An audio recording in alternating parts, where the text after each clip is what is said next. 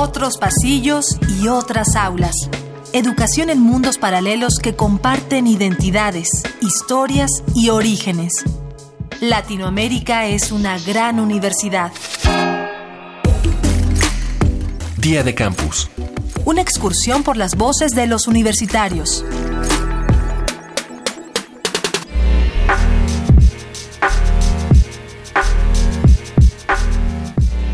La finalidad de la educación es que todos los profesionistas puedan mejorar la calidad de vida de su sociedad desde sus áreas específicas.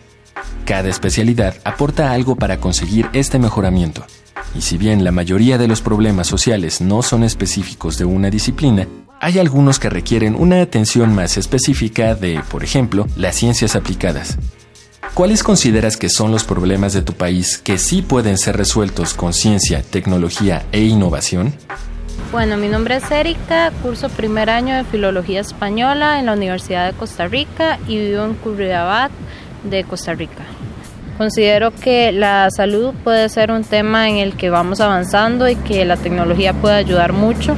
Lo que es el tema de conectarse con todo el mundo en general. Podemos conectarnos con personas que están en China, en Corea, en Asia en general. Y más que todo también podemos tratar de agilizar los procesos que en muchos casos son difíciles de acceder por medio de la mano humana.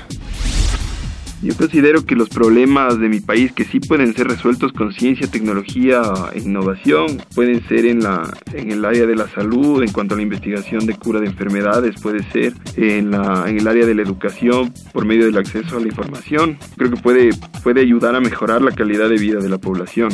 Mi nombre es Daniel Ordóñez, tengo 25 años de edad, estudio en la carrera de Comunicación Social de la Facultad de Comunicación Social de la Universidad Central, soy ecuatoriano. Mi nombre es eh, Lourdes Santieco, tengo 22 años, estudio la carrera licenciatura en Ciencias Ambientales en la Universidad Nacional de Avellaneda. Considero que los problemas de, mi país que se pueden resolver eh, con la ciencia, tecnología e innovación son varios, pero no van a resolver todos. Quizás eh, la problemática de energía, problemática en salud, educación, usando ciencia, tecnología e innovación podemos resolver problemas de este tipo. Ernesto Velázquez, 30 años. Soy de Villaflores, Chiapas. Estudio el cuarto semestre en la licenciatura de Ciencias de la Tierra en la Universidad de Ciencias y Artes de Chiapas. yo soy José Manuel Hernández Recendis, soy de octavo semestre de Sociología de la FESA Catlán y tengo 26 años la que se me ocurre ahorita más rápido es educación. O sea, la educación, digamos, si tienes acceso a todos estos artilugios tecnológicos, pero digamos ese tan rápido acceso a información también puede ayudar para comunidades, yo creo especialmente.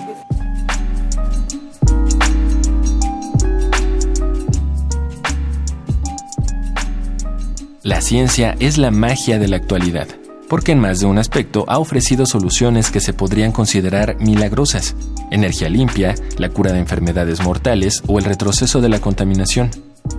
Todos los días, hombres y mujeres de distintas formaciones buscan arreglar los conflictos que amenazan la estabilidad de la sociedad.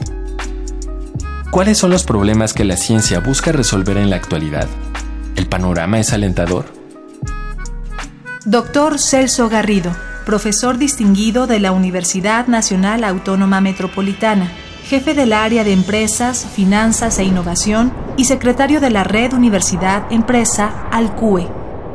Lo interesante del periodo actual es que la ciencia atraviesa por un periodo de extraordinaria la expansión de las capacidades de, producción de conocimiento en múltiples campos. Se han abierto nuevas fronteras extraordinarias en prácticamente todas las actividades, actividades humanas lo cual hace que haya una caudal de conocimiento fantástico para mejorar muchos aspectos de la vida colectiva, digamos, ¿no?